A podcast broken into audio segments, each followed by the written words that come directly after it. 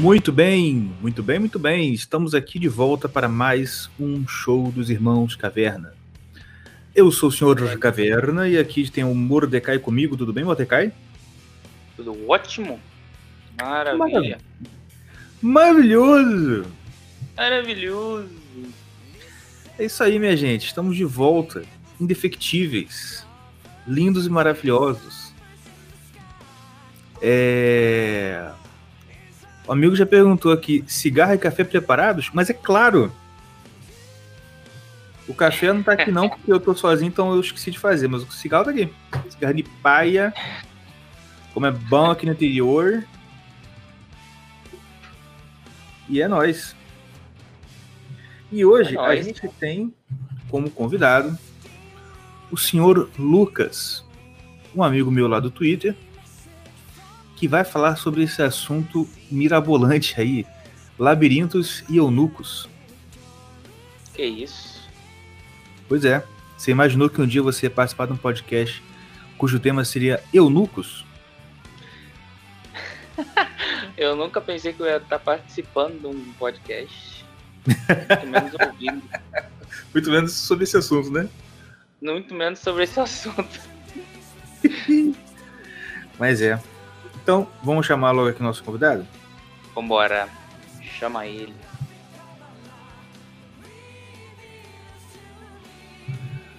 Alô, Lucas, você está me ouvindo? Alô? Tá ouvindo, Lucas? Ah, agora foi. Agora foi. Opa. E aí, como é que vai, pessoal? Tudo jóia, Tudo tudo maravilha. Tudo certo então, cara. Não, maravilha dentro das possibilidades, sendo que a gente mora no Rio de Janeiro, né? Ah, é, infelizmente. O Mordecai também mora. Se eu soubesse que eu estar falando com dois cariocas, acho que eu não teria participado, não, cara. Eu sou bem bairrista aqui do interior de São Paulo. Ah, cara, mas Tá ó, não desculpa não. Gente. Eu Não é te entendo. sua, não. Ainda mais interior de São Paulo, cara. Interior de São Paulo é ótimo. É uma terra paradisíaca, né? Com certeza. Agora, uma coisa que a gente chegou à conclusão lá no Twitter, e como o Mordecai não, não, não usa muito, nem o Tião usa muito, você vai concordar comigo, senhor Mordecai, que é o seguinte: Hum. ninguém mora no Rio de Janeiro. As pessoas estão presas no Rio de Janeiro. Concorda? Verdade. Concordo. A situação existencial de quem mora no Rio de Janeiro é essa: é cárcere. Cárcere privado, meu. E, É cárcere tô- público. É. É, no caso, é um cárcere público mesmo. É. É, rapaz. Não, Eu- é assim. eu- Ah, fala. No meu caso é literal mesmo. Verdade. No teu caso é literal mesmo. O cara tá com a tornozeleira eletrônica. É porque o Mordecai, ele, na verdade, ele mora na Inglaterra. Ele veio passar as férias de janeiro e o Corongo prendeu ele aqui até agora. Putz, Até sinto agora muito, cara. Deve estar Pô, Beto, mas comparando cada segundo como era na Inglaterra, como é no Rio de Janeiro. Porra. É quase, é quase um Homero voltando para Ítaca. né? É bravo. Só não, Mas só não tem as sereias. Eu espero que você esteja com a aquela feiticeira, como chama, cara? Circe. É, Circe. Circe, olha. Te contar, viu? O Dá-lhe sofrimento que o Homero deve ter passado na, naquele lugar, hein? Quem não pegou referência, vai ler Odisseia. Eu não vou dar bola que eu dar spoiler aqui, não. É, a Mas- mulher do cara tá sofrendo lá 40 anos sem o pai dos filhos dela e o cara tá farreando numa ilha das delícias, né? Com uma deusa. É. Mas, segundo a história, ele sofre muito com isso. Ele, ele chora copiosamente, né? Ai, meu Deus. Quer dizer, meu Deus. Por que, que eu estou aqui sendo escravo sexual dessa Circe? Oh. Mas, enfim, né? Ô, você que é fã do Luiz Gonzaga, ele falou numa aula uma parada que ficou comigo, cara, sobre a Odisseia. É que ele tá falando que é um romance, é um romance não, é uma história de transformação interior, né? Tem um conteúdo esotérico, espiritual, e ele fala, olha, Hum, muitos homens saem pra guerra e só um volta. E isso é a pur- tipo, purgar dentro de você aquelas tendências dissipantes da personalidade. Aí você volta uma pessoa íntegra, coesa. Caraca, e bem foda, né? Muito bom, muito bom. Porque quem é, quem acompanha lá o Mário Líbero, ou quem já leu o, o livro dele, O Pai Nosso, que é o que eu tô colocando lá nos estudos que eu tô fazendo aqui em casa sobre esse livro, ele fala justamente isso. E olha só como é que encaixa, né? Ele fala justamente isso quando ele vai falar sobre o penúltimo pedido do Pai Nosso, que é não nos deixeis cair em tentação. Ele fala sobre essa questão da divis nossa divisão em vários é, é, eus particulares e, e como fala, né? É, e, e diferente, né? Vamos dizer assim. Que a gente teria que o processo de, de, de você é, se perdoar, é, ser, ser, livre das tentações é você meio que se unificar, você ser uma pessoa só. Achei, achei legal que ele fala que, tipo assim, a diferença do santo para a pessoa que não é santa é que o santo, independente do humor dele, de, de se ele está muito irritado ou calmo, ele é mais ou menos a mesma pessoa. E a gente não, tipo assim, a gente tem a tendência de ser um num certo estado e no outro, amanhã você acorda com o pé esquerdo, alguma coisa assim. Você é um bicho, você não é você, entendeu? Se você não, hum. não olhasse no espelho e visse que é a sua mesma cara, você ia pensar que é outra pessoa. Eu achei isso bem, bem bacana. Mas. É, o Google sempre tem uns insights maravilhosos, né, cara? Que dá pano pra manga. Nossa, tá doido. Sempre mesmo. É, esse negócio que você falou de, da, de ser mais coeso e tal, é, tá por trás também da percepção do Mário Ferreira dos Santos, quando ele fez. Não sei se você já leu o curso de integração pessoal. Que é basicamente não. isso. Como se tornar uma pessoa mais integrada, né? Uhum. Todo mundo tá totalmente. Não tem um centro de eu, né? De personalidade forte. Sim, sim, sim. Justamente. A gente, depois que eu li isso e tal, eu percebi como que e assim, é aquele negócio, né, cara? A gente, lá em casa, a gente foi, de certa forma, um pouco mal acostumado. Não sei se o Mordecai percebeu isso também quando ele foi morar sozinho. Hum. A gente foi um pouco mal acostumado, cara, porque vou, vou te mandar a real aqui. A gente é doidão. Quem ouve aqui o podcast já percebeu. Se o pessoal pudesse ver as nossas conversas família, aí que você vê, nossa, o pessoal é doido mesmo. Só que na nossa doideira, a gente é muito normal, cara. E o povo por aí, eles são muito louco, mano. Ô, sério, eu, eu, eu porque aquele negócio, né? Eu já tô com o quê? Com meus 31, vou fazer 32 no final do mês. Tô com três bonecos já. Então já tenho que, né, pagar minhas contas. E tô, tô vivendo já a minha vida, assim, solo já há muito tempo. E, e, isso é um sentimento constante que me vem à mente. Tipo assim, cara, olha como que hoje eu entendo muita coisa que meu pai passava, às vezes um estresse que ele passava. Por quê? Porque eu vejo como que tem nego maluco no mundo, cara.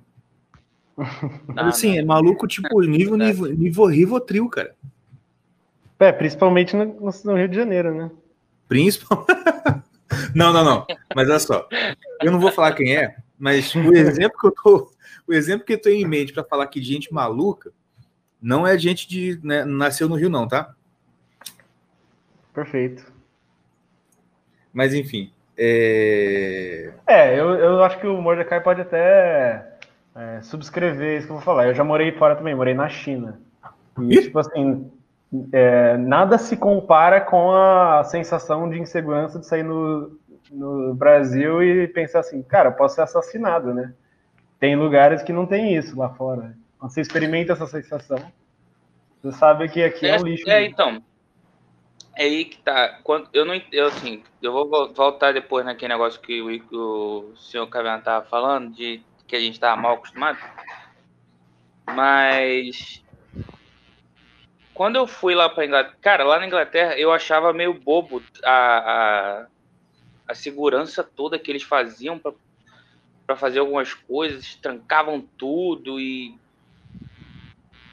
assim, é uma, é uma segurança, ao meu ver, exagerada. Mas, Mas é uma segurança, normal. ou insegurança?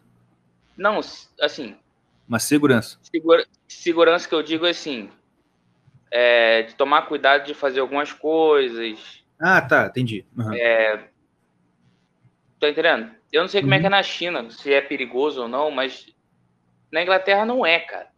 Assim, você, alguém pode ir e falar, pô, lá é meio perigoso, mas para mim não é. Porque eu tô acostumado com um certo nível de, de periculosidade, vamos dizer assim. sim, mas, sim. você tá entendendo? Aí o que, que você tinha falado do, sobre a gente estar tá mal acostumado? Que eu não entendi. Não, eu digo que a gente, eu acho que eu, eu sinto às vezes que a gente foi mal, mal acostumado em casa, num bom sentido, de que assim, é, o, o nosso ambiente familiar, pelo menos, né? pelo menos no núcleo familiar nosso de casa. Ah. Cara, eu não vi essas doideiras que a gente vê. Eu, eu, vejo, por exemplo, em colegas de trabalho hoje. Eu vejo, por exemplo. Mas doideira em que sentido? É, eu não tô entendendo. É, porque eu não tô querendo né, comprometer ninguém, mas vou, vou dar um exemplo, tá? Dá um exemplo mas pessoa, nomes. É, mas essa pessoa é, lá no trabalho ficou sabendo que um outro fulano ia ser promovido. Certo? Hum. E aí a gente teve uma reunião, isso foi, isso foi comentado, ó, fulano vai ser promovido, pá, beleza. E o que acontece? Essa pessoa, ela estava no lugar aonde, então ela foi substituída, entendeu? Ela era da posição lá e aí ela foi substituída por um outro cara. Uhum. E aí o que acontece? Tudo tranquilo. Na reunião, todo mundo aparentando uma tranquilidade, uma normalidade, tudo jóia, tudo maravilha. Isso foi uma sexta-feira. Na segunda-feira, de novo, tudo normal. Todo mundo conversando normal, tirando as dúvidas normais, tudo certinho. Ontem eu estava conversando, por acaso, com o meu chefe, perguntando umas dúvidas, e Aí, conversa vai, conversa vem. Eu conversando com ele sobre alguns assuntos que não são necessariamente do de trabalho, eu falei assim, aí eu falei, cara, aí comentou comigo, falou, o senhor Caverna, você não sabe o que aconteceu. Eu falei, o quê? Sabe a fulana que foi substituída? Ah, cara, a pessoa surtou, mandou e-mail mal educado para o chefe, para o chefe do chefe, acionou o sindicato e lá estava ameaçando indo para a justiça porque estava revoltada porque perdeu o cargo. Só que. Não, é aí que tá. Eu falei, o quê? Mas estava tudo normal. Ele falou, ah, o meu chefe, não, justamente, tudo. O fim de semana foi uma encheção de saco. Eu pensei que eu ia ser preso quase de tanto né, show que a pessoa fez. Chega na segunda, oi, gente, bom dia. Sorrisão, cara, sabe? sabe? Sim, gente, esse povo é muito louco, esse mano. tipo de maluquice que tá falando. Esse tipo de maluquice. Mas, assim, é, talvez não seja maluquice o nome, né? Seria uma, uma, uma, uma falsidade no nível psicopático. E, tipo assim, não, esse é o tipo gente, de coisa gente... que eu vi, eu vi, eu vi eu, uma coisa que também experimentei muito aqui na, na, igreja onde eu vou. Tá entendendo? Uhum. Eu, eu tô desabafando, desculpa. Lucas, você é psicólogo? Eu sou, cara. Pode aí, falar aí. certeza. Pronto, eu tô. Eu tô brincando, viu? Mas antes de abafar, deixa eu mandar um superchat aqui do Santana. Mandou 50 pila pra nós. Meu Deus! Aí não, eu vou... nessa hora na edição vou ter que botar a música do Santana aqui nesse momento. Sabe qual é?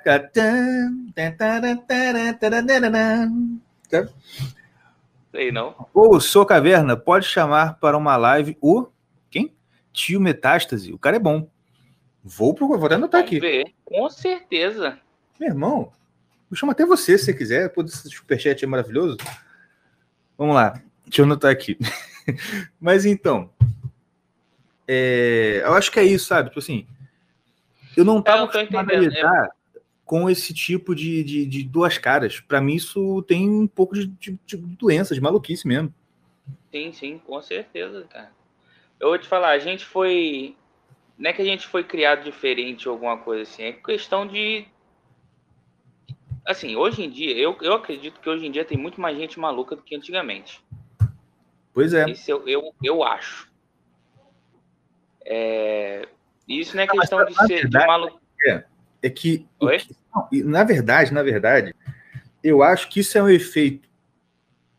Isso é um efeito direto, mas não sei assim se é tão direto assim, mas eu acho que tem alguma relação com o movimento antimanicomial. O que, que é isso?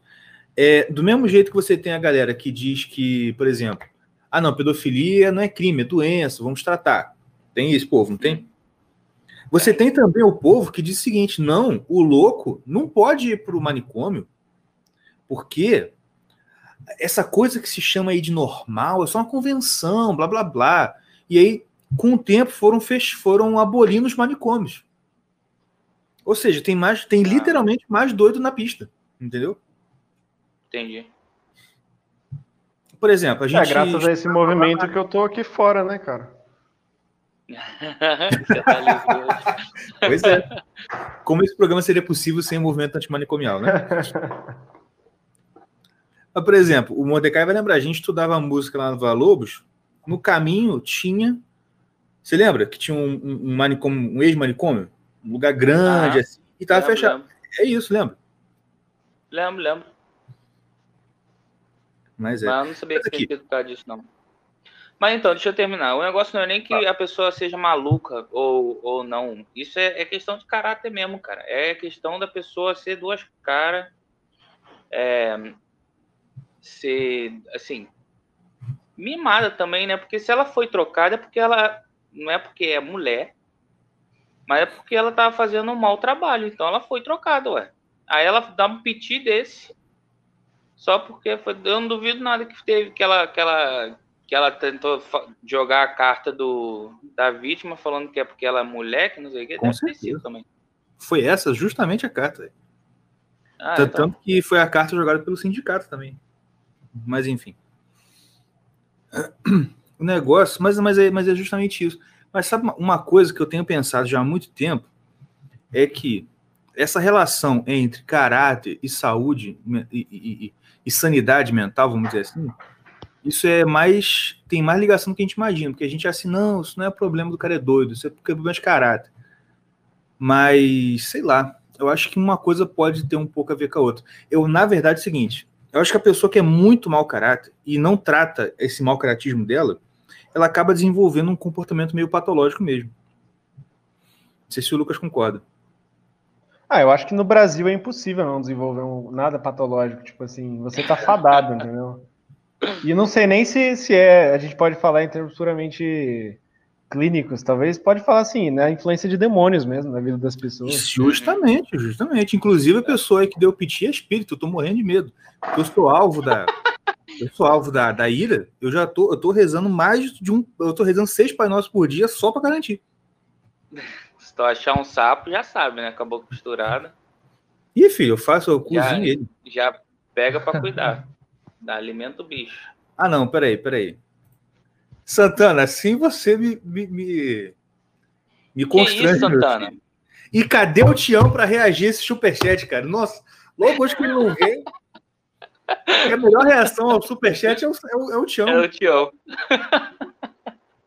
Salve, viu, Jeans e sua voz maravilhosa. Salve. Salve, salve. Salve. Pô, se fosse, se eu soubesse, se a gente soubesse, botava até a Jujinja para vir falar um pouquinho. Pois é. pois é. Mas continua. Não, o que você falou de demônio.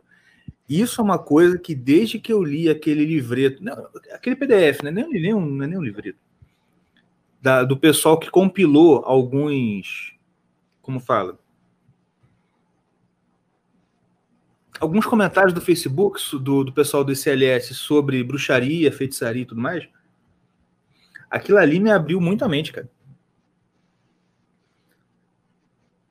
É, eu acho que assim, se você analisar todo esse revival da direita no Brasil, é, depois da, do aparecimento do Olavo, né? É, uhum. Eu acho que to, quase todos os esforços têm uma vibe meio. É, eu sei que Sim. vocês estão sofrendo, eu sei que vocês estão precisando de uma coisa, vocês estão precisando de um exorcismo, de uma educação, de uma terapia, e eu tô dando o caminho para vocês, né? Então, tipo assim, parte do pressuposto sempre que a pessoa é meio doente da cabeça. Isso, uhum. acho que no COF é bem evidente, assim, no sentido de que ele sempre fala, ó, vocês precisam reeducar o imaginário, vocês precisam é, buscar a gênese de todas as suas ideias. Porque é, é aquele negócio, né? Nós somos muitas pessoas, sempre. Eu acho que um país. É, não sei se, é, se existe um país hoje que esteja muito melhor, assim, mas imagino que num país, sei lá, que nem a Polônia, onde as pessoas são, não foram tão afetadas com essa decadência, digamos assim, moderna, seria mais fácil conversar com pessoas normais, né? Uhum. Talvez, né? Polônia, a própria Romênia, né? É. Que são países que mantêm uma, uma coisa mais tradicional e tudo, né? Mas isso é uma coisa que. É, é, é, aquele tipo de coisa que você ouve o Olavo falando desde o Trout Speak, desde 2000, sei lá quanto. E ele sempre repete, sempre repete. Você pensa, pô, caraca, toda hora ele fala a mesma coisa. Mas aí você começa a ver na sua vida aquilo que, que ele falava. Tu percebe, olha, é aquilo ali que ele tá falando. Entendeu? Não, não, não é simplesmente um Olavo tem razão. É você olhar, cara, é aquilo ali que ele estava dizendo que está acontecendo. Sim, se você pegar o prefácio do livro do Mário Ferreira dos Santos, o cara escreveu aquilo lá, sei lá, nos anos 50. E ele estava diagnosticando exatamente a mesma coisa. Ele estava falando, ah, eu tô vendo um monte de gente que não tem centralidade na vida. E eu preciso mudar isso. E é a mesma coisa, tipo assim.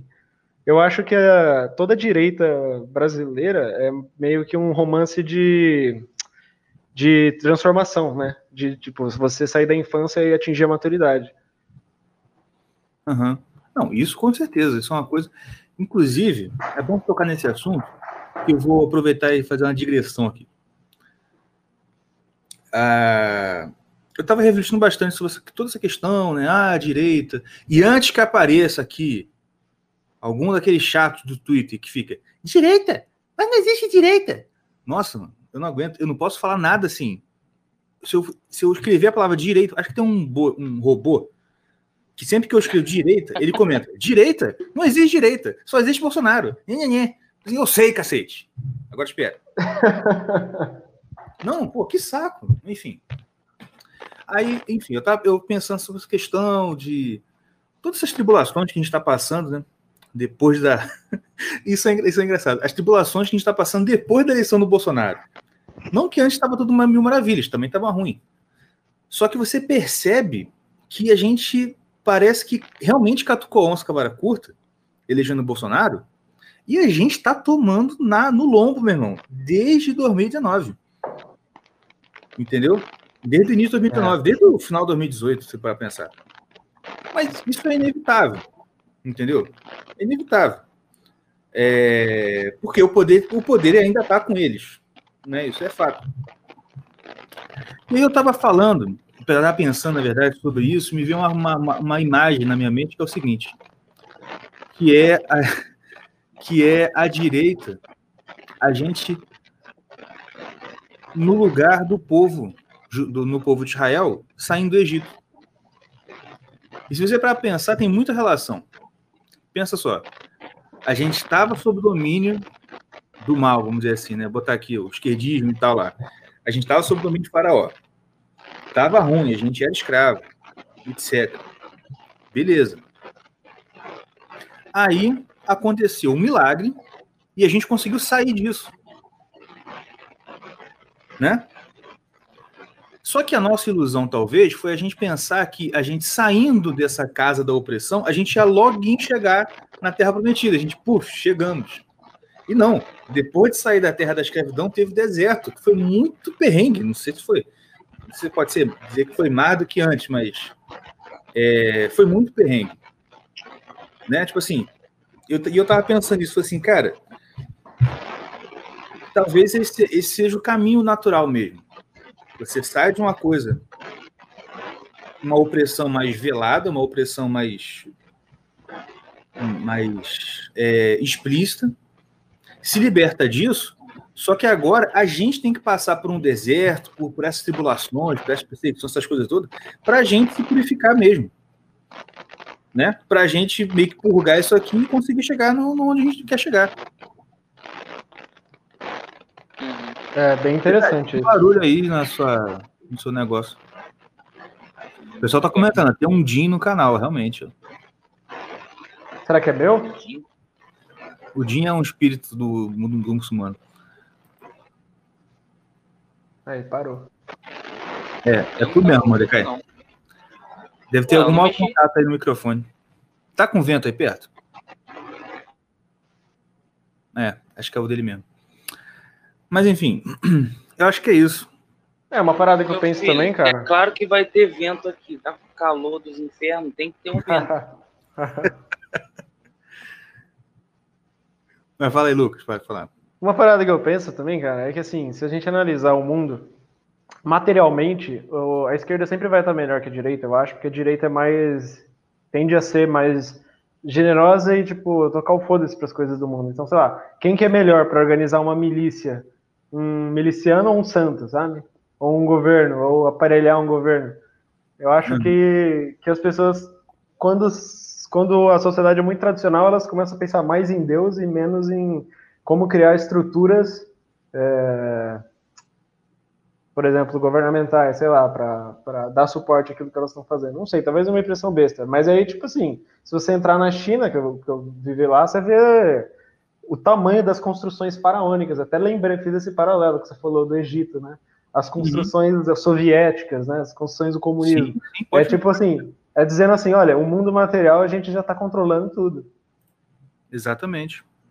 Exatamente. É, Mas isso- é uma coisa também que eu sempre pensei. Você vê a diferença de direita para esquerda, porque quando a direita. Sim, aquele negócio. A esquerda está no poder. O fato deles, estar, o fato deles estarem no poder não, não, não faz com que eles descansem. Tipo assim, não, beleza, conquistamos. Não, eles vão querendo avançar o domínio deles até a de infinito. Tipo assim, não, não tem limite. É. E se eles perdem, eles mantêm. Vamos, não, beleza, perdemos. Show de bola. A gente volta daqui a pouco. Sim, exatamente. essa é a A direita virou barata tonta depois, né? Tipo assim, a gente não tem capacidade de articulação tanto quanto. exatamente, exatamente. E é aquilo, tipo assim, eu não eu não sei se é uma batalha perdida a priori. Né? A gente não pode, talvez a gente não pode ser tão assim é, é, pessimista. Só que também a gente tem que pensar o seguinte: a gente realmente está tá nessa para daqui a muito tempo, assim, para pensar em longo prazo. No seguinte sentido, é, eu já falei aqui algumas vezes. Esse outro podcast, Mário Libero, eu é um estudo que eu faço semanalmente aqui em casa. No início, quando eu chamei o pessoal, ah, vamos estudar e tal, vinha umas seis pessoas. Hoje vem dois. Mas os dois são fiéis, cara. Toda semana estão aqui. Entendeu?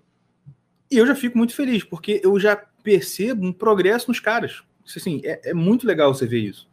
Entendeu? É, agora, a gente, assim, aquele negócio, tem que ter um negócio desse em cada, em cada cidade, em cada bairro. Se cada bairro tiver três caras se reunindo para estudar, faz igual eu fiz, pô, pega um livro. Ó, o Pai Nosso do Luiz Gonzaga, estuda. O próximo eu tô querendo estudar Abolição do Homem, do C.S. Lewis, que é um outro livro mais curtinho. Pá, estuda. Faz uma seleção, combina vocês que vocês vão querer estudar e manda brasa. Entendeu?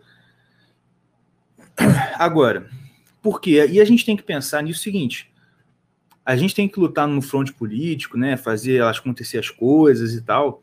Só que a gente não pode tirar da nossa mente que a gente não está fazendo isso. A gente tem que fazer o melhor que a gente pode, mas sem ficar se desgastando com resultados imediatos.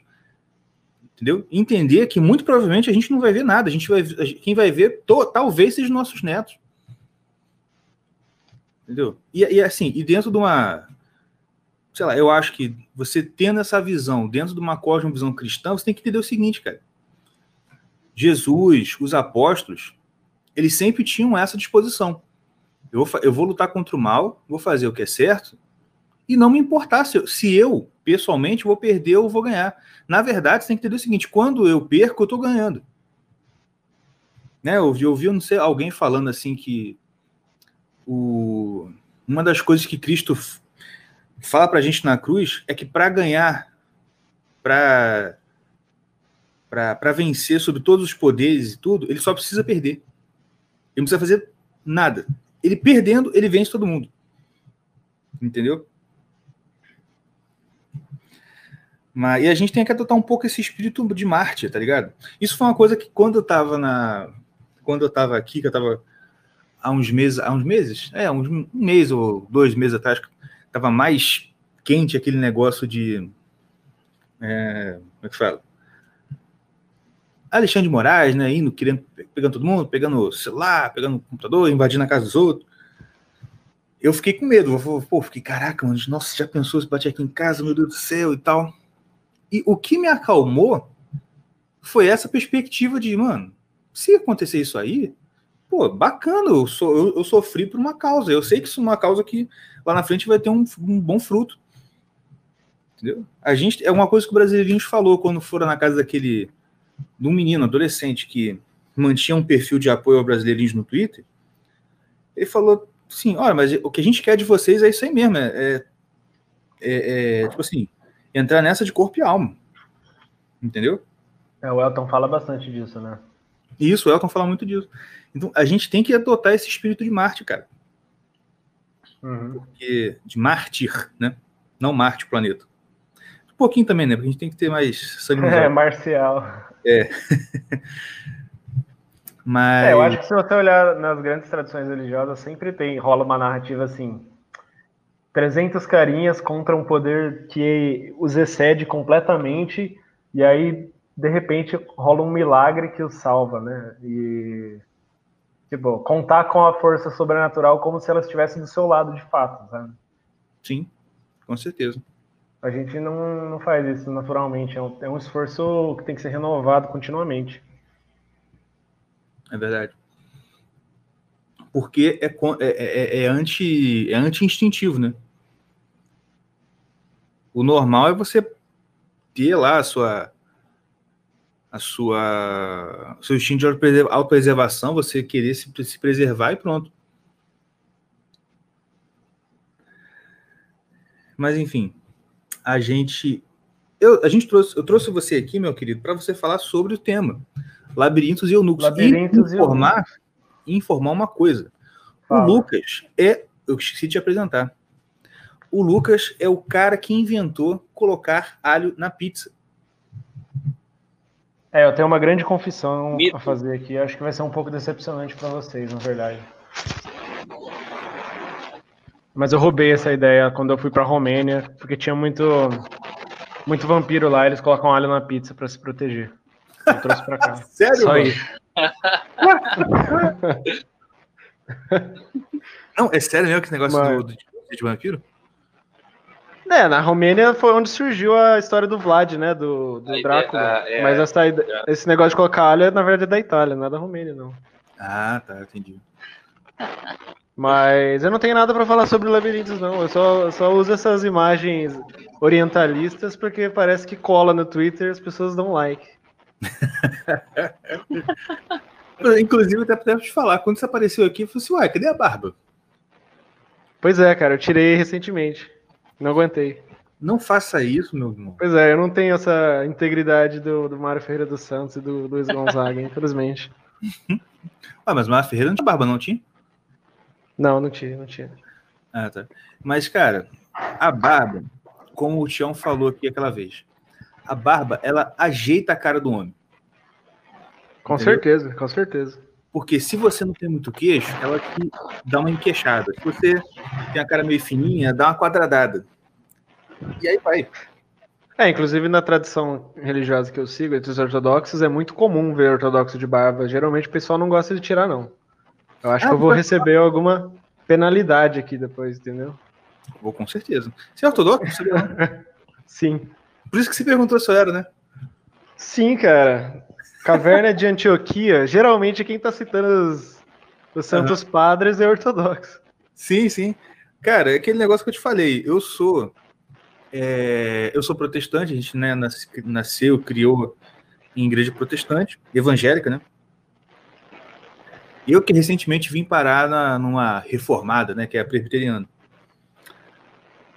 Só que assim, é, eu já você você é do interior de São Paulo, né?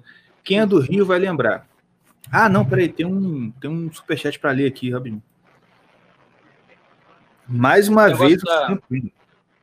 Eu vou dar um beijo nesse homem. Ainda tá numa moto boladona aí, ó. Ginger. Tem que ler isso aqui, ó. Ah.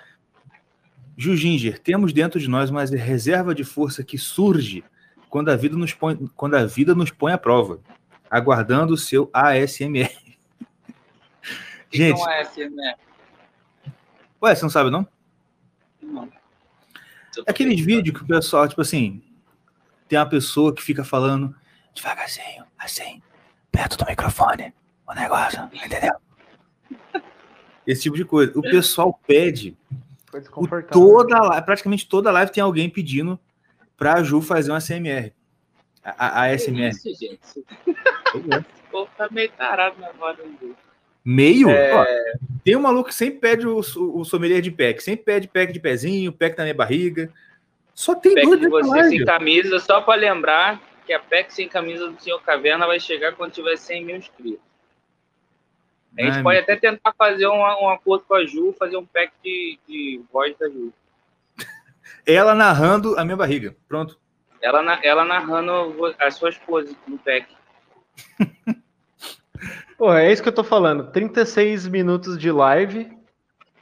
Entre esquerdistas e comunistas, isso aqui já tava criando três milícias armadas. A gente tá falando de PEC de pezinho e ASMR. Cadê a inteligência pragmática? Não tem, cara. Não tem. Fiquei deprimido agora, vou confessar. Ó, a Júlia Copernic falou: Lucas, volte com a barba. Senti é minha um noiva. Ai, pô, senti justamente um tom intimatório. Uma alfinetada. Vem cá, não, vou te falar uma parada. Vou te falar uma parada do. Não sei se você já leu o, o livro Portões de Fogo. Não. Que é a história dos, dos 300. É, no livro, o cara fala que o, o, um egípcio pergunta para um espartano por que, que eles deixam a barba tão grande, os cabelos. Aí o cara fala assim: não tem nenhum acessório que deixe o homem bonito mais bonito e nem um homem feio mais aterrorizante. Boa. Legal. Legal. Muito bom. Que é justamente isso. Ainda mais para mim, que tenho duas filhas lindas. Exatamente. E eu vou ter que deixar essa barba crescer até o quê? Daqui para 10 anos. É ou não é? Não, e realmente, cara, ó, falando, falando aqui a questão de religioso, não, tá faltando. Quem aqui é do Rio de Janeiro vai lembrar de um programa que passava na rádio, uma rádio evangélica lá do Rio, que chama, chamava, nem sei se tem mais, né? Chamava assim, O que vai pelas igrejas. Lembra disso, Mordecai? Uhum. Era a gente, cara. Depois que a gente saiu da Batista, a gente era o que vai pelas igrejas. Cada domingo era num lugar. Lembra? Lembro, lembro. Era na Metodista, aí foi para uma outra assembleia, aí foi para outra assembleia lá que.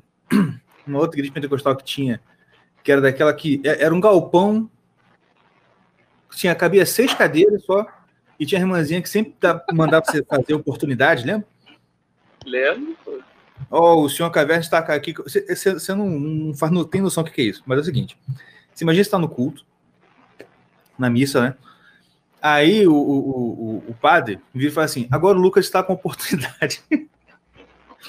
Não, de quê? Não, qualquer coisa. Você chega lá e fala um versículo, canta, falar, hoje em dia eu até eu vou, queria, mas. Eu vou contar uma piada se falar isso. Pois é. Então, dia, hoje, hoje em dia, se eu pegar. Hoje em dia, se eu pegar a oportunidade para na, numa igreja, na assembleia, eu vou ter que cantar aquela musiquinha do Nuco. sim, sim, verdade. Inclusive, canta ela aí, porque eu vou rapidinho lá embaixo desligar o forno, senão minha comida vai queimar. tá, vou cantar rapidinho. Eu não vou lembrar a letra toda, não, mas é mais ou menos assim. José estava no Egito, mas ele não estava só. Ó, oh, o pessoal tá saindo da live, cara. É... tem problema, não. É... O Igor resolve. O Caverna resolve. É... Ele não estava só. Fui pra casa de Potifar, eu no cu de faraó. Aí o cara começa, eu no cu de faraó, eu no cu de faraó. Não, deixa eu cantar. Oi. Que né, tem que imitar o pastor Arnaldo. Que agora é apóstolo Arnaldo, né? Inclusive. Apóstolo Arnaldo. Irmãos, é o seguinte. Tem aqui uma oportunidade. Eu vou cantar aqui para a igreja. A música José no Egito. José, quando estava no Egito, ele não estava só. Foi para casa de Potifar, eu no cu de Faraó. Eu no cu de Faraó. Eu no cu de Faraó. Foi para casa de Potifar. Desafundei. Puta, você falou que você tem três filhos. Hã? Tinha bandeira Você agora. falou que você tem três filhos pequenos aí na sua casa? Mas eu tô sozinho. Alguém tá liga pro sozinho. conselho tutelar. Tem que aproveitar para cantar, porque eu não sou sozinho hoje. Pô, cola com o tema, né? Labirintos e eunucos. Exatamente. Justamente. Perfeito. O pessoal está em choque no chat agora. Não, mas, cara, ó, o, o, o- o Lucas, vou falar um negócio pra você. Sinceridade, de amigo para amigo. Se bem que a gente conheceu, se conheceu hoje, né? Sim, pra te, te falar um pouco, mas tudo bem. A gente É. já tava flertando antes já. Já, com certeza. Mas assim, ó. Lá no céu, eu sei que muitos protestantes vão passar um tempinho no purgatório antes de chegar lá. Agora, chegando lá, mano, eu vou te dizer uma coisa. Quando o pessoal, quando os anjos cansar de, de cansar, o- a música vai ficar com nós. Porque se- olha, eu já fui em igreja católica, eu já vi missa ortodoxa. Mano, o pessoal aqui da gente canta melhor, viu? Eu discordo veementemente. Primeiro, corrigindo aí um, um erro que não é missa ortodoxa, li- sagrada liturgia que fala. Oh, desculpa, perdão, perdão. Mas se você pegar, cara, os monges lá do Monte Athos, é, eles, eles cantam bem pra caramba. Tem umas coisas que eu vou, vou te mandar depois uns vídeos pra você ver. Cara, é porque E- não deve ser coincidência, mano. Cara, toda. Assim, eu vi pouca santa liturgia ortodoxa. Mas missa, mano, caraca. não, é, é Leonard Cohen, aleluia, né, que toca. Mano, mas assim, é, é uma desafinação, assim, competente, sabe? Desafinação ensaiada. Justamente. Mas enfim. Cara, inclusive só falar rapidinho. Esse negócio do que você- perguntou. O Lucas chegou pra mim hoje no no Twitter e perguntou assim: "Ah, desculpa te perguntar e tal. Mas você é católico ou é ortodoxo?" Eu falei assim: "Não, eu sou protestante." Que foi uma surpresa. Ah, por quê? Eu já, quem já acompanha aqui já há um tempo já ouviu falando muitas vezes isso. Eu acredito que a gente como protestante a gente precisa perder os preconceitos que a gente tem em relação às outras confissões, a ortodoxa, a e a católica, e olhar para algumas coisas e pensar assim, olha, é, eles têm razão em algumas coisas ali. Tipo assim, você não precisa deixar de ser protestante, não precisa virar católico ou virar ortodoxo para dizer, não, nesse ponto, nesse ponto aqui, eles estão certos. E a gente está errado. Entendeu? Eu sei que isso é, é- é difícil, né? Não é uma coisa simples. Mas como não tenho compromisso com, instituição nenhuma e tal, eu, eu comecei a, a pensar muito sobre isso, cara. E uma coisa bem interessante que eu, que eu vi foi justamente os autores que são dos padres, os padres da igreja, né? Que são em comum, tanto para a igreja católica quanto para a igreja ortodoxa. né? sim. Por exemplo, um livro que eu li esse ano e que, cara, abriu minha mente demais foi a Apologia contra os Iconoclastos do São João Damasceno.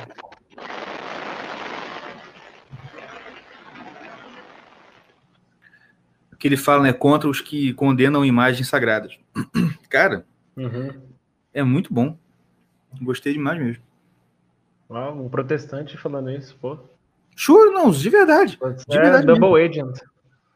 É o quê? Cara, fala double agent, você tá jogando nos dois times aí. É, pois é. O, um livro, eu não leio muitos protest, autores protestantes, mas um livro que, que me impressionou também foi do Richard Foster, não sei se você conhece, Celebration of Discipline.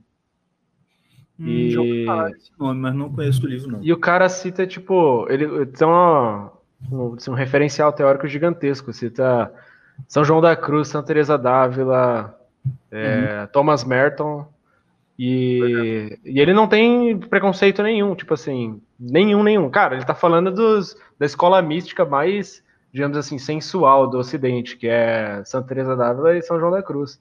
E, uhum. e, ele consegue extrair alguns insights muito interessantes disso aí. Não, exatamente, exatamente o meu ponto.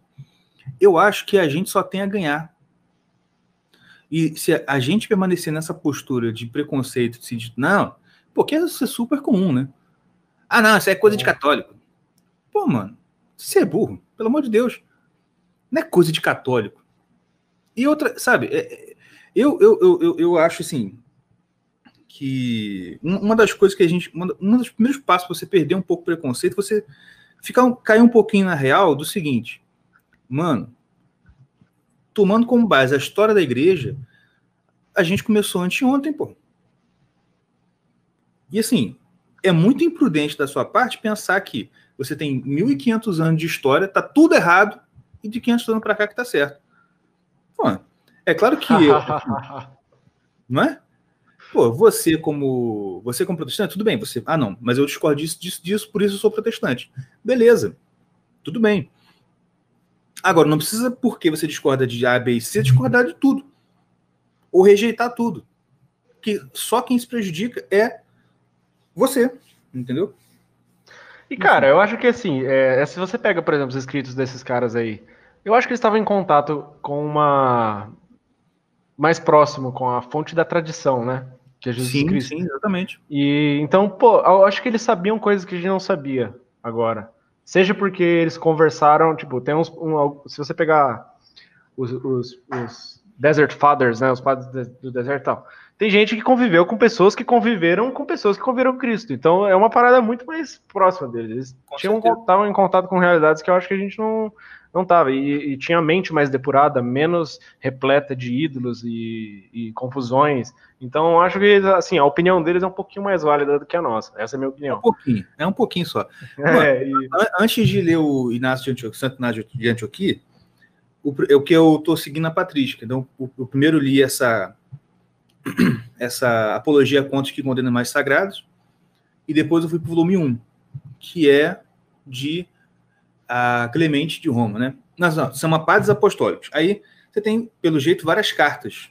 A primeira uhum. carta tem a carta de São Clemente Romano, que até um tempo atrás estava lá, Caverna Romana, né, no Twitter. Uhum. Mano, Clemente ele é citado por Paulo. É. Lá, acho que é Timóteo. Tipo assim, ah, meu colaborador Clemente. Assim, pronto aí, ó. Vocês não são só a escritura? Tá aí, ó. Tá na escritura. Clemente, esse cara aqui. Entendeu? É, eu acho que esse raciocínio também pode ser é, aumentado, digamos assim, alargado. Eu acho que depois, mesmo que estejam temporalmente mais distantes da revelação, existe, existiram pessoas que, assim, inegavelmente estavam em contato com coisas que a gente não, não consegue é, abarcar, assim, intelectualmente. E esses caras têm que ser ouvidos no matter what, sabe? Às vezes nem ele direito sabe o que, que ele é. É. Vou dar um exemplo de uma, de uma santa. Posso estar cometendo um erro na, na, na, hora de contar a história dela, mas a Santa Maria Egipcia, se não me engano, ela participou de uma sagrada liturgia na vida dela. Ela viveu a maior parte do, do tempo no deserto e foi uma pessoa santa pra gente, né? não sei como é que você lida com essa questão da santidade. Mas. Eu entendo. Se você chegasse para ele e perguntar assim, é, o que, que você acha do Papa? Ela ia falar, nem sei quem é. Não conheço. pois é. Eu tô muito ocupado aqui conversando com Jesus Cristo no deserto para saber. pois é, cara. É justamente a questão de santidade e dos santos. Eu falo assim, eu sempre falo aqui que assim, a minha família toda é protestante, da minha esposa é toda protestante. E só que aqui na minha casa, né? Eu sou o rei do meu castelo, então eu ensino certinho. Nessa pandemia, a gente teve oportunidade de fazer o tal cultinho doméstico, né? Que a gente faz e a gente sempre é, tem uma música, não sei se você conhece assim, é um cantor um cantor evangélico que é muito bom, mas esse, esse é bom mesmo, sim, bom, bom, bom. Que chama João Alexandre, não sei se você já ouviu falar. Não, não conheço. Só conheço o Padre Fábio de Mello, só. Pois é, o João Alexandre é um pouquinho melhor que ele. Mas sério, vale a pena se conhecer, cara. O cara é, é, muito bom músico mesmo, tem uma letras muito boas. E aí tem uma. Ele fez uma. Ele musicou o, o credo apostólico. Só, não é o credo niceno, não sei o quê. É aquele mais antigo. Sabe? Sim, Salvo é o engano, niceno constantinopolitano. Eu, eu, acho que nem é o niceno, acho que é um antes, antes do niceno. Uhum. E aí, assim, ele fez a música da letra toda do, do credo. E a gente quase todo dia estava cantando aqui em casa. Só que ele, como bom protestante, na hora que falar creio na Santa Igreja Católica, ele trocou católica por universal. Uhum. Aí na música fica: creio no Espírito Santo, na Santa Igreja Universal, na comunhão dos santos, na remissão dos pecados. E aí vai. E aqui em casa, não. Assim, não, palhaçada. Não, a gente vai cantar creio na Santa Igreja Católica. Aí minhas filhas, ai, mas a gente, a gente não é católico. Não, filho, católico quer dizer universal. É que a igreja é para todos, né? De um povo só e tal. Ah, tá. E sempre cantando. um dia minha esposa filmou elas cantando o credo e mandou pro pai dela. O pai dela é pastor. aí chegou, ô filha, muito bonito, mas que negócio de igreja católica aí? aí ele foi falar, não, pai, isso aqui. agora que elas estão lá em, na casa dos pais dela, é, eu não sei como que surgiu o papo, como surgiu o assunto, que a minha do meio, que é mais não sei por que ela falou, não, vó. É porque isso aí é a história da Santa Luzia, que ela perdeu os olhos quando ela foi perseguida no, pelo, na perseguição, arrancaram os olhos dela, e aí no outro dia apareceu olhos novos na cara dela. A minha sogra, ah, é? Eu pensei, vai ficar aí, né? Só que criança lembra de tudo, né? Que você conta, tudo. Ela falou assim: não, e aí por isso ela se tornou a protetora daqueles que têm doenças nos olhos. Irmão, ah, não sei o que, aí surgiu uma discussão teológica no meio da, da, da, mesa, claro, né? Mas enfim, cara, eu acho assim. Tudo bem você. Eu, eu entendo a dificuldade que o protestante tem com os santos. Só que uma coisa que eu acho que ninguém devia ter dificuldade é de é de ficar assim maravilhado com os milagres que acontecem com os santos. Sim, Por exemplo, sim. você falou aí, ah, Jesus apareceu para fulano de tal. Pô, como é que o protestante fica descrente disso? Se ele acredita em testemunho do Paulo e um monte de outros testemunhos que você vê de Jesus aparecendo para pessoas que, que tem também. A gente ouve assim algumas histórias de não necessariamente de histórias católicas que isso acontece. Ué, porque você só, você só acredita quando acontece com quem é da tua confissão, pô? Aí não, né? É, eu, isso é uma parada que o Olavo falou. Ele já. O Olavo tem um costume, não sei se você já percebeu, não sei, aliás, quão fundo você entrou na obra dele, mas ele sempre fala assim: pô, isso é uma ciência que deveria surgir. Eu vou montar um grupo de alunos aí para fazer isso. Tipo, astrocaracterologia. Não, uhum. não saiu nada. Só que ele deu um pontapé muito bom, sabe? Se alguém Sim. pegar o, o, trabalho de onde ele parou, dá para fazer uma parada legal. E ele falou é. dessa, da, do estudo dos milagres, né? Que, é, que isso é uma parada, uhum. assim, fundamental. Eu acho que é crucial. É, é o que converte as pessoas, sabe? Exato, exato. Uma, outra coisa, exatamente o que você falou. Essa coisa do milagre converter. É uma outra história que eu ouvi um dia desse de Santa Cristina. Que ela era filha de um centurião romano, coisa assim. E aí teve aquelas perseguições, ela mandou, expulsou de casa, e nada fazia a menina abandonar a fé. Parece que o pai dela jogou ela na fogueira duas vezes. E ela não morreu. E depois, não, não satisfeito, ele cortou a língua dela. O pai da menina. Cortou a língua da menina fora. Sabe o que aconteceu? No outro dia, mesmo sem língua, ela estava cantando. Cantando lá os louvores. Ou seja, e aí o que aconteceu? Por causa disso tudo, uma multidão de gente acabou se convertendo. Porque ficou sabendo dos milagres que aconteciam com a menininha lá. E a menina devia, acho que ela tinha 9 anos, cara. 9 ou entre 9 e 11 anos. Quer dizer, isso é uma coisa, isso, isso era uma coisa que você tinha que ficar maravilhado, independente, sabe? entendeu? Mas eu, eu fico muito chateado com essa, com essa descrença implicante que o pessoal tem. É. Enfim, né? Com certeza. É, eu acho que se você olhar a operacionalidade da Igreja Católica na, na Idade Média, era assim, tipo assim, ó, aquela, aquela comunidade ali no sul da Itália tá começando a ficar descrente. Manda um santo lá fazer uns milagres pessoal, e aí ele vai lá e, tipo, multiplica os pães. E aí, de repente, todo mundo já virou crente de novo, né? Isso que você falou da menina cantar sem língua é, me lembrou da, da história do Padre Pio, que. A menina que se não me engano, é, sem, sem, a, sem a córnea, uma parada assim, e, é. e, começou a enxergar, né? Sim. Esse, o Padre Pio também é outro, cara, não? É, foi isso que me fez eh, sair, eu era espírita também, foi que me fez sair do espiritismo e entrar no, no cristianismo mais tradicional, foi o Olavo falando do Padre Pio. Uhum. Não, o, o, testemunho do Padre Pio é poderoso demais, é doido, é doido. Só um superchat aqui pra gente não perder, né? Ele, claro, sommelier de PEC. José fugindo da mulher, no caso de Potifar, é o maior sinal de respeito ao patrão. Recomendo ler a história dele, Business Leader Supremo, com certeza. Business Leader. Não, mas realmente, cara, o, o, o José é, é uma das histórias mais fantásticas que eu acho. Sério, assim, eu não consigo lembrar da cena dele recebendo os irmãos no Egito né, se revelando e falando, é, e os irmãos achando que eles iam, ele ia fazer mal a eles, né? E ele falando, não, não, não tem mais, porque vocês realmente me fizeram mal, mas Deus, vejam só, Deus transformou o mal em bem para preservar a vossa vida. Mano, eu não consigo não me arrepiar quando eu leio essa cena. Entendeu? Muito, muito bom. Se você pegar as aulas do Gugu, ele tem uma capacidade monstra de pegar exemplos da vida das pessoas do Antigo Testamento e aplicar para nossa realidade, né? Sim. Eu, eu, eu, tô, eu comecei a ouvir. Um amigo meu me, me passou algum, um, algumas duas aulas daquele curso dele, Santos, os Santos que abalaram o mundo. Sei, sei. E aí eu, você ouviu qual? Quais? Eu ouvi uma de Santo Antão. Uhum e uma de Santo Inácio. Me amarrei. Eu gostei dos matos dois. Mas uma coisa que eu achei muito legal na história de Santo Inácio, não, na história não, né? Porque o Santo Inácio ele foi muito naquela coisa da, da contra-reforma, né?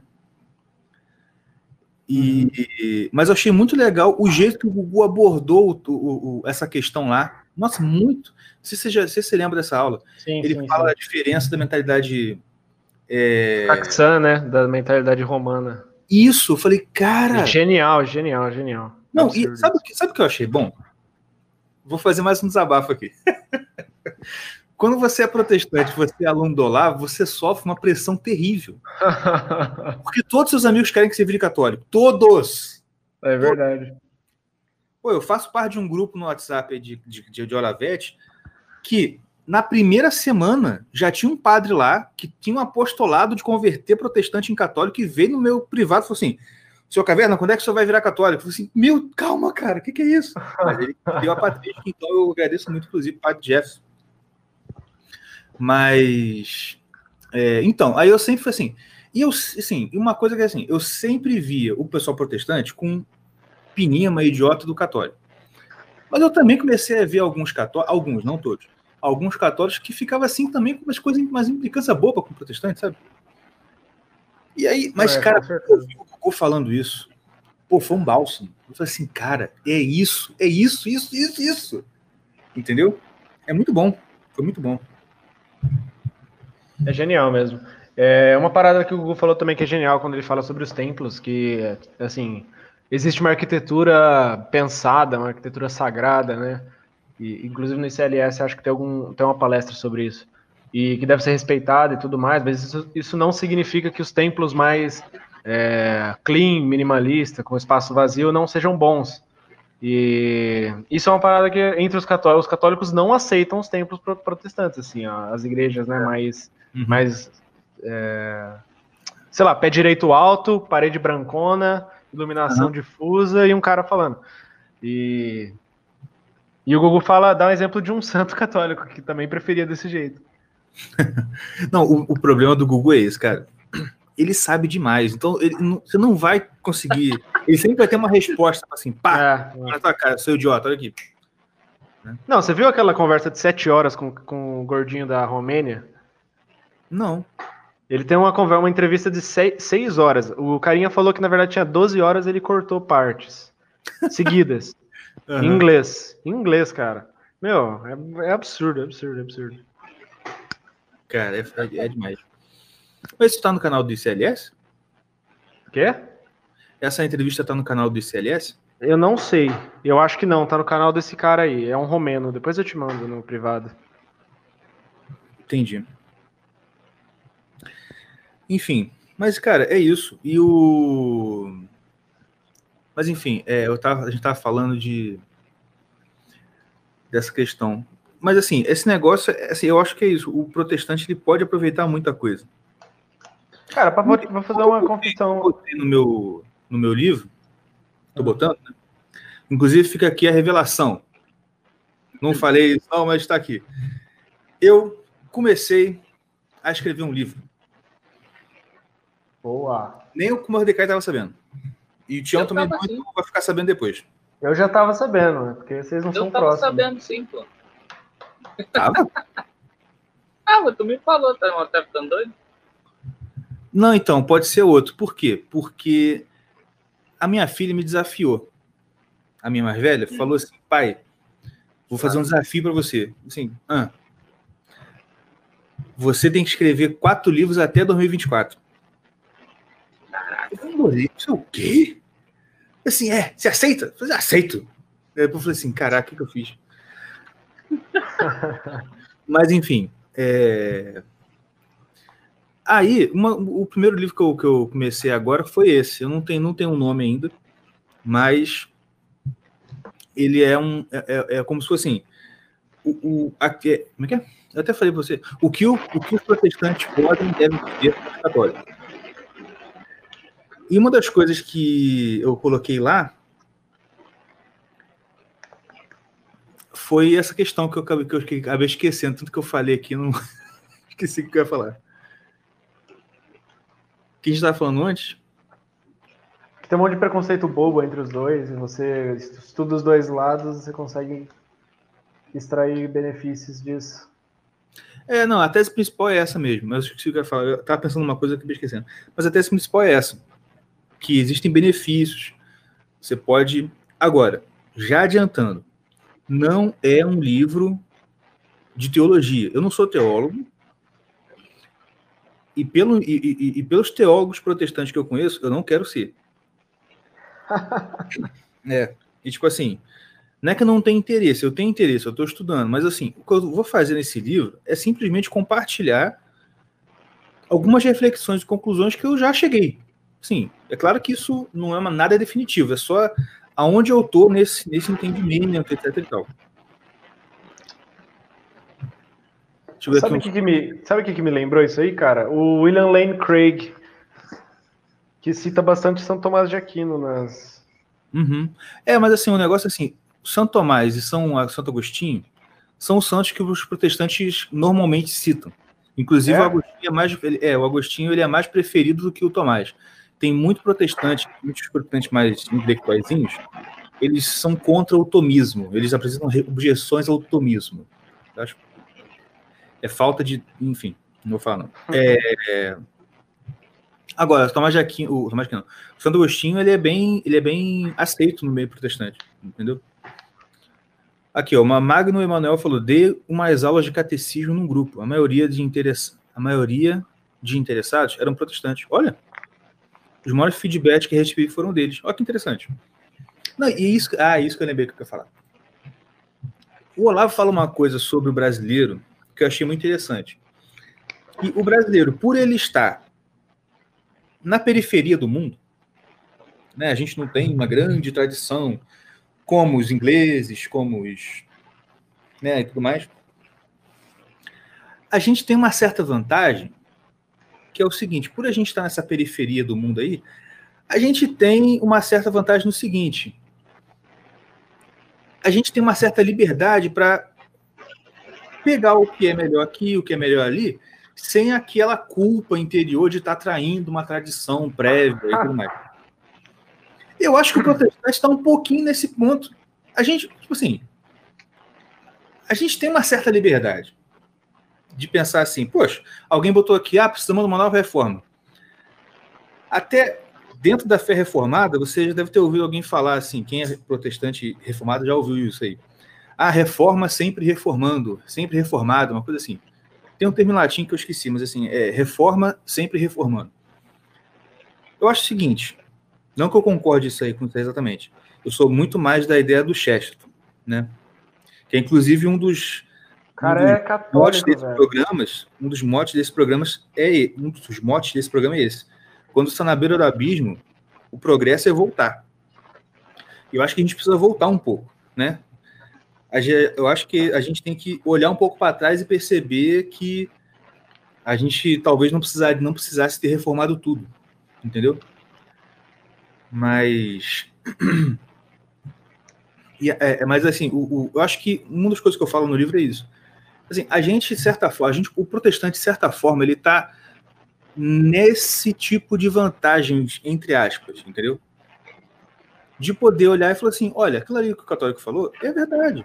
Dá para dá, dá adaptar, a gente pode fazer isso aqui, vai ser bom. Não vai ter nenhum malefício, só vai ter benefício. Mas, desculpa, eu falo demais. Pode falar aí. Cara, uma, uma essa... parada. Não, fala aí, fala aí. Não, pode falar, fala aí. Pode falar. Não, eu queria falar é que assim, eu não tenho nenhuma familiaridade com o meio protestante, saca? Eu não sei o que acontece, eu não sei quais são as discussões, eu não sei o que os teólogos estão fazendo, eu não sei quais são as dissensões ali internas. É interessante Graças. ouvir uma pessoa falando sobre isso. Rapaz, tem muita coisa, mano. É assim, essa coisa aí de, de, de, de, essa parte religiosa, eu sempre me interessei, assim, sabe? Eu sempre tive atento e, e tudo mais atento assim. Ah, isso, isso sempre foi uma coisa que me, me, me chamou a atenção, sabe? Uhum. E eu acho que, querendo ou não, vai ser um pouco do que eu vou acabar falando muito na minha vida. Porque é, é o que eu te falei, assim, a gente cresceu numa igreja que era tradicional, vamos dizer assim, uma igreja batista tradicional, né? Que quando eu era pequeno, por exemplo, eu sei que, assim, olha, pro cara que é para você que é ortodoxo, principalmente você que é ortodoxo, o católico, depois do Concílio Vaticano II, deu uma, né? Uhum. Mas o ortodoxo, como ele é, assim, ele é ortodoxo mesmo, eu sei que para você isso aí vai ser um absurdo. Você vai concordar com o que o diácono fez. Mas quando eu era criança, é, a gente estava na igreja, aí estava tendo uma cantata de Natal, aquela coisinha que as crianças se vestem de anjinho e tudo, né? É, e aí, eu sei que teve uma música mais animadinha. E, aí eu e uns amigos meus ficamos fazendo tipo uma coreografia, tá ligado? A gente batia a palma e deu um tapé para um lado. Batia a palma e deu um tapé pro outro. Pá. Pá. Meu irmão, chegou o diácono, deu uma bronca. Eu falei, caramba, quer dizer, para os níveis de hoje em dia, isso aí é um nível de, de, de, de, de tradicionalismo enorme. Assim, era realmente a gente era uma igreja bem tradicional zona. E eu, particularmente, cara, a gente variou de várias igrejas, várias igrejas, até o ponto de eu mergulhar, como Mordecai sabe muito bem, né? A minha família sabe bem. Eu mergulhei no Caio Fábio, de cabeça. Né? Até pouco tempo atrás eu era Caio Fabiano roxo. E o Caio Fábio é, é, o, é o exato oposto disso, é o anarquista protestante, tá ligado? Caio Fábio, não, sério, ele, ele, é tipo um. Ele tem a, a, doutrina lá dele é, é, é, tipo anarquia mesmo, tá ligado? Então, assim, eu já fui para muitas variações e muitas matizes dentro da igreja evangélica. E aí, por isso que eu, eu acho que eu consigo analisar e ver alguns pontos em comum, coisas que são, assim, coisas comuns entre uma coisa e outra, né? Mas enfim. Ah, o Google sempre fala que ele. Um, um dos métodos dele para estudar as religiões era viajar, entrar no mosteiro e falar quem que é a pessoa mais santa daqui e tentar conversar com essa pessoa. Uhum. E aí diz ele que conheceu alguns santos nesse caminho, né? Sim, sim, eu lembro de falando isso. Mas, cara, outra coisa, é, uma dúvida que eu sempre tive vontade de perguntar para um protestante que estuda essas paradas. Hum. Você conhece o Swedenborg? Quem? O Swedenborg. Eu não sei se essa é a pronúncia correta. O cara é da Suécia. Rapaz, não tô lembrando, não. Ele é um visionário, cara. Um, um, eu acho que é protestante. E ele tinha visões a vida inteira de, de, como era o céu, como era o inferno, como eram os outros planetas. Escreveu uns livros assim psicodélicos sobre isso. É uma literatura enorme. Ele era não só isso, ele era cientista, descobriu umas coisas importantes também na ciência. Caramba, legal. Ele tem uma biografia Manuel Swedenborg. É isso mesmo. Qual o nome? Emanuel Swedenborg. Swedenborg. Hum, acho que esse nome é estranho, não. Ah, acho que acho que eu já ouvi falar, mas não lembro de nada, não, não lembro de nada dele. Tipo, eu queria saber se ele é aceito, mas não deve ser, deve ser fringe, deve ser o cara da periferia, então. Ah, é, periferia. Cara, infelizmente, o, o, o, o meio protestante, ele, ele tá muito mal das pernas. Entendeu? Porque se você for ver, assim, na moral, se for ver na média das igrejas evangélicas hoje em dia, sei lá, quem está influenciando esse povo, quem está influenciando, quem tá influenciando esse povo é o quê? Sei lá, Cláudio Duarte? Né, Diego? Ou Mordecai? Cara, é... sido com ele. É... Pois é, eu não sei. Eu acho que Cláudio Duarte hoje em dia tá bem. Eu acho que tá bem forte mesmo. Que é, Mas é, com relação à leitura, com relação à leitura, Oi? Sabe quem é esse cara? Cláudio Duarte? Sim, não, não conheço. Pois é, é um stand-up, é um pastor stand-up comedy. stand ah, comedy. sim, eu conheço, eu conheço, conheço, conheço. Que fala que... engraçadinho. É. Que, assim, hoje em dia eu não, eu não sei, né? Mas antigamente as primeiras. Os, é sempre assim, o que faz o cara ficar famoso nunca é dele mesmo. As primeiras, as primeiras Inclusive, o Tião está devendo para a gente o dossiê Cláudio Duarte. Ele falou que ia fazer, pois até hoje é. As primeiras, as primeiras pregações dele eram tudo piada, cara. Quando eu achei, quando eu, quando eu vi o maluco fazendo, ó, pelo amor de Deus. E assim, colou, todo mundo gostou, ele continuou fazendo, né? Aí eu acho que hoje em dia ele, ele deve ter alguma coisa dele, mas sei lá. Mas assim. Mas é o que eu estava falando com relação, com relação. Desculpa, peraí que eu terminar. Com relação à leitura, eu acho muito difícil. Eu nem, nem sei o que, é. que, que influencia o, a, o povo protestante além da Bíblia. Não sei. Eu acho que nada. Até. Eu também nunca parei para analisar, assim, né? Tipo, fazer uma pesquisa e ver. Não, o que está realmente influenciando? Quem é o cara que está no top? Mas, uma coisa Normalmente que eu tava... o povo protestante, que, o, que eles, o que eles leem, rapidinho, é, dá uma respirada aí um pouquinho. Não, tudo bem, por favor. O protestante, ele... ele...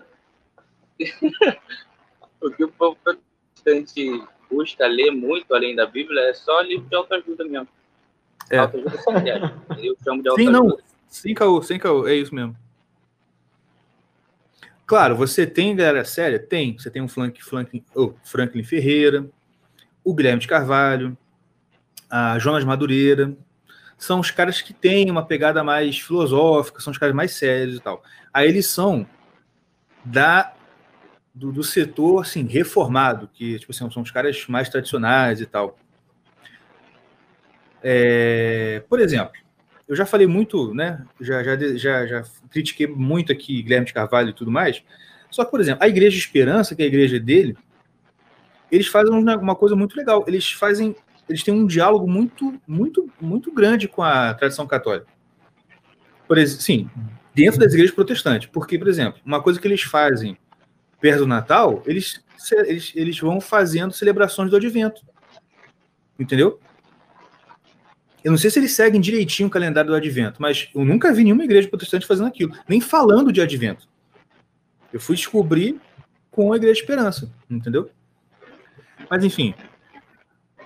Mas uma coisa que eu já reparei é que, apesar do Caio Fábio não estar tá na liderança oficial da Igreja Evangélica no Brasil, ele ainda exerce aquela influência do filósofo morto, tá ligado? Ele não está morto, ele está vivo. Mas ele, ele, como figura pública, ele morreu. Né? Porque a gente não sabe, mas, por exemplo, nos anos 80, o Caio era como se fosse o Papa da Igreja Protestante no Brasil. Ele era a liderança inquestionável da Igreja Evangélica Brasileira. Isso não estou inventando, são palavras dele mesmo. Né? Eu até no livro eu coloco esse, esse trecho da entrevista, tem uma entrevista que ele fala, assim, olha, na, lá na década de 80, era assim, o que eu falava era uma foice giratória. Qualquer um que subisse um pouquinho para cima, cortava a cabeça. Assim, o que eu falava era lei, acabou. É... Tipo assim, ele. Pô, você tem noção. Ó, você tem noção. Ó, como é que uma coisa realmente mudou, né? Na década de 80, quando o Caio Fábio estava no auge, ele era consultado pela Globo por qualquer coisa. Ele até brinca. O, o Bush soltava um pum nos Estados Unidos eles iam, que vinham querer saber a minha opinião. Entendeu? Ou seja, é... eu acho que o Caio ainda, ainda exerce indiretamente, ainda tem muita coisa que é do pensamento dele que influencia muitos pastores evangélicos. Não todos, mas muitos, sabe? E como o João Luiz falou aqui agora no chat, tem os protestantes americanos também. É, mas é protestante americano porque a América ela nasceu protestante, né? Então, assim, lá a exceção é a tradição católica. Lá a, a regra é a tradição protestante, vamos dizer assim. Né? Cara, lá tem um tem um mosteiro muito forte e ortodoxo, inclusive com a presença de um santo que repousou recentemente. É mesmo? É, e tá crescendo. A ortodoxia tá crescendo no Brasil um pouco também. Uhum. Não, te, teve um amigo meu também que já me falou assim, pô, por que você não vira ortodoxo? Eu falei assim, cara, me deixa. Deixa eu quietinho aqui. Rapaz, todo mundo quer me empurrar pro lado. O católico quer me empurrar com o catolicismo, o é outro quer me empurrar com o ortodoxo, mas ninguém me deixa em paz, é incrível. Ó, que fique claro que eu não tentei te converter em nenhum momento. Aham, uhum, sei. Vou dar expose da nossa conversa no Twitter lá. tô zoando, tô zoando. Mas, enfim. É isso. Mais alguma coisa a acrescentar? Mordecai? É... Pode falar. Eu vou que a gente não falou de labirinto, né?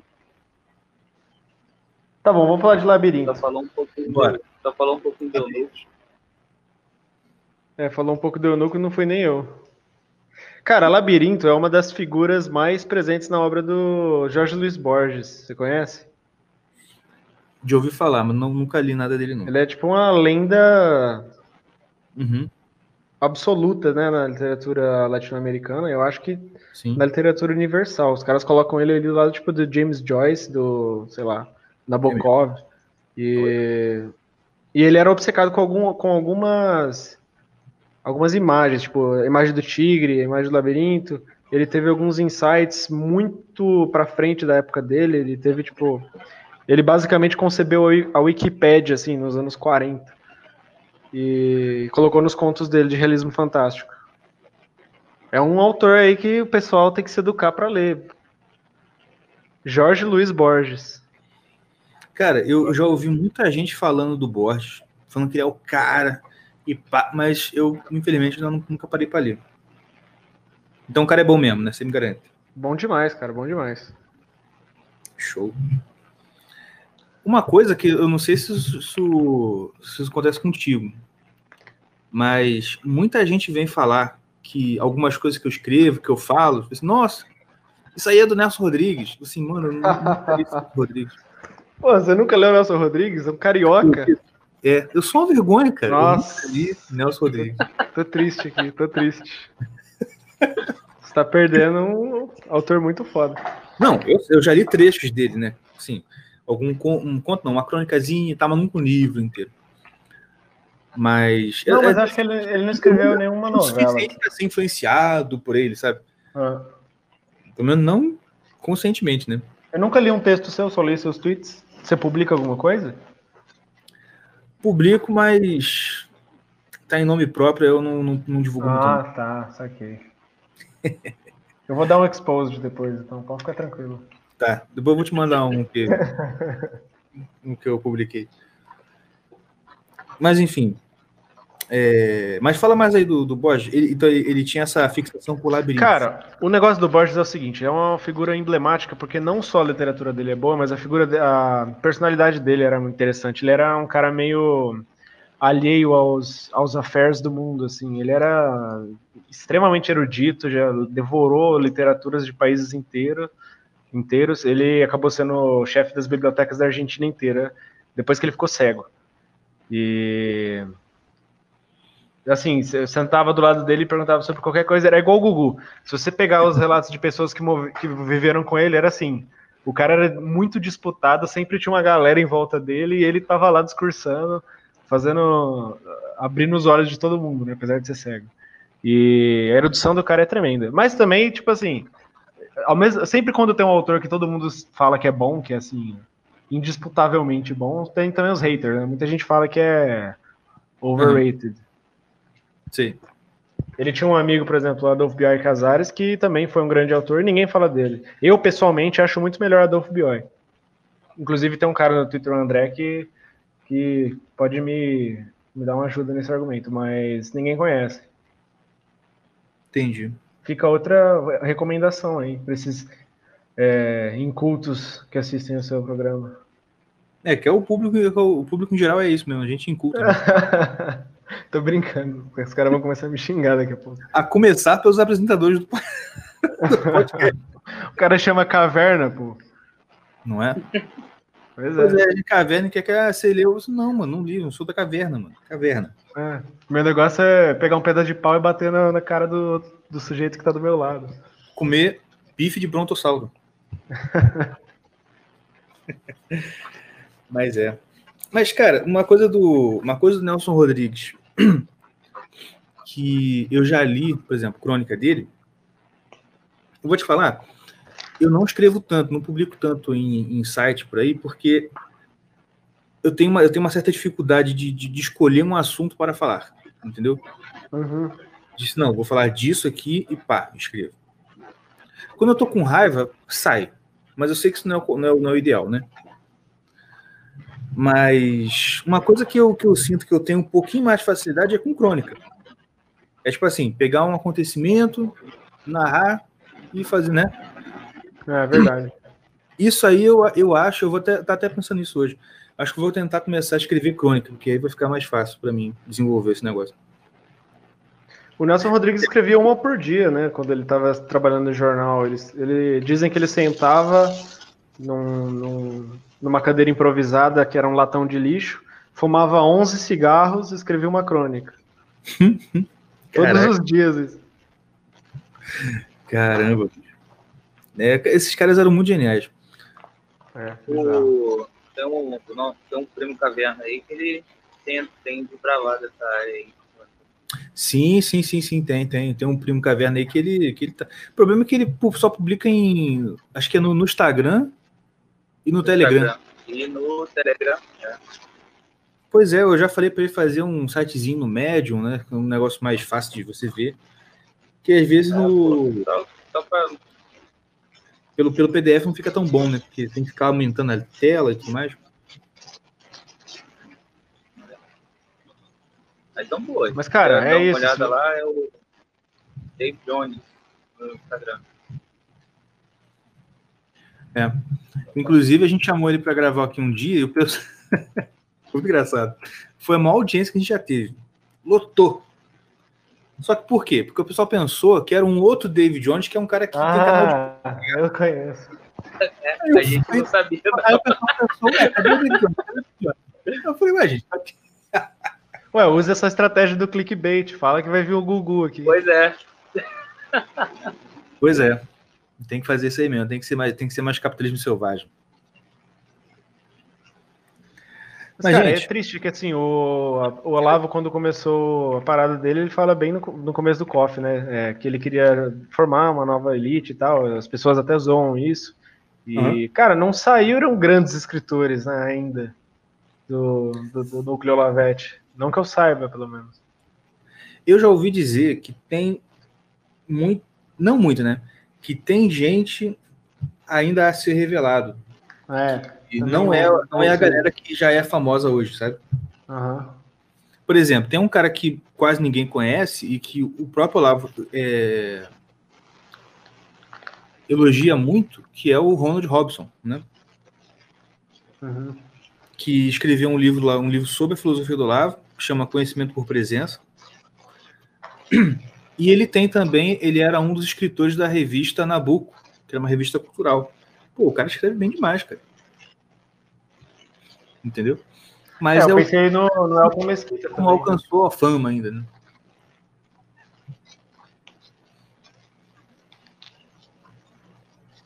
Ó, o cara falou no chat que tá chegando lá, pra ter calma. Ah, pois é, não, tem que, tem, que, tem que acontecer, gente. E eu vou dar para vocês o conselho que o Marcos me deu, o Marcos Monteiro. Grande Inclu- Marcos. Grande Marcos, inclusive foi que fe- me fez começar a escrever o livro. Que é: não se preocupem em ser grandes escritores agora. A gente precisa de escritores medíocres para escrever livro mais ou menos. Para por acaso, por exemplo, alguém olhar e falar assim: ah, eu consigo escrever um negócio melhor que esse. E vai, pum, aparece um grande livro. Entendeu? Então, mesmo que a gente não seja um grande escritor, a gente pode ser a escada para um grande escritor aparecer. Mesmo assim, já vai ser uma coisa boa. Eu falei, tá aí, achei o meu lugar na ordem cósmica. Aí, pum, sentei e comecei a escrever o livro.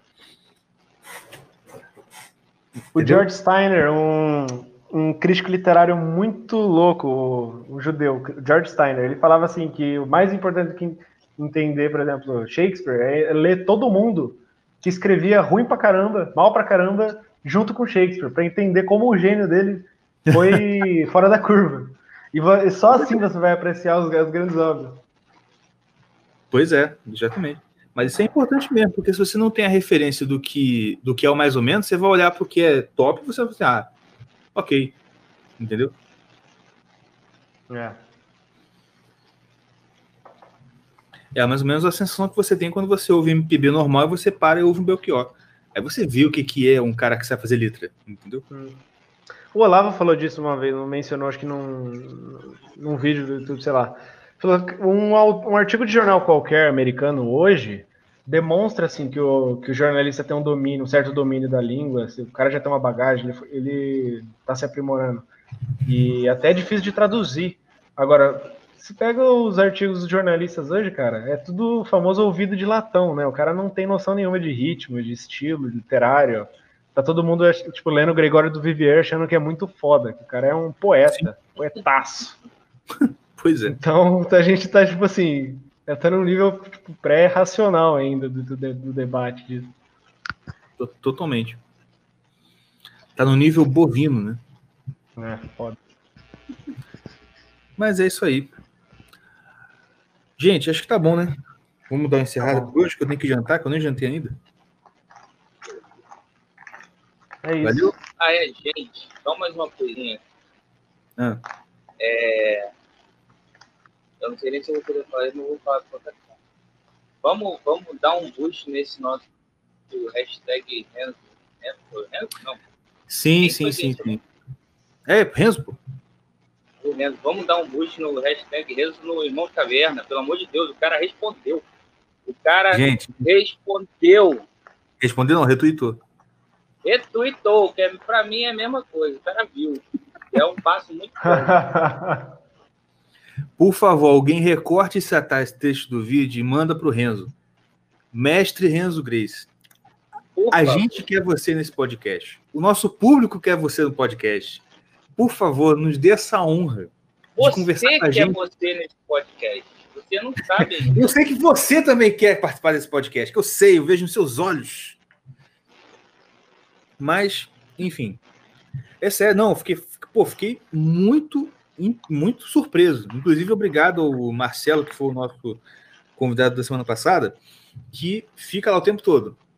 Renzo Grace não caverna, Renzo Grace não caverna. Até que o Renzo hoje retweetou. Ele deu RT, cara, no negócio dele. Falei assim, olha, já é um avanço. Vamos tentar fazer Qual é isso com moral? o para bater um papo aqui que vai ser sensacional. Sensacional. Qual é a moral da história? Seja Não. chato. É claro, mas esse é o que Jesus ensinou na parábola lá, ué. Seja igual a viúva, fica lá, pede, pede. Nem que seja para se parar de um saco, você vai te entender.